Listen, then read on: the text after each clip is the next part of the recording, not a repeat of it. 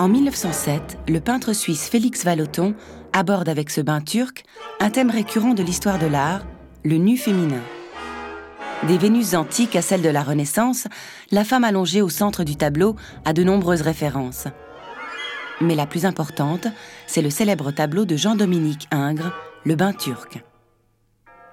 Dans la lignée de son maître, Vallotton s'initie l'une de ses grandes réussites picturales. Justesse des tracés, prééminence de la ligne, densité des volumes, teinte bleutée, chair rose et crème.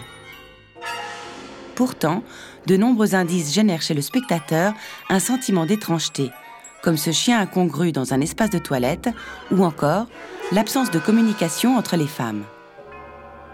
Aucune connotation érotique dans cette œuvre, à la différence de Ingres, mais plutôt une approche critique de l'histoire de la peinture.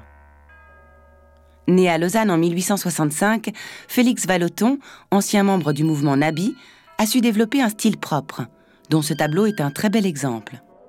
Le musée d'art et d'histoire possède un bel ensemble de tableaux et dessins de Vallotton, ainsi que la quasi-totalité de son œuvre gravée et lithographiée.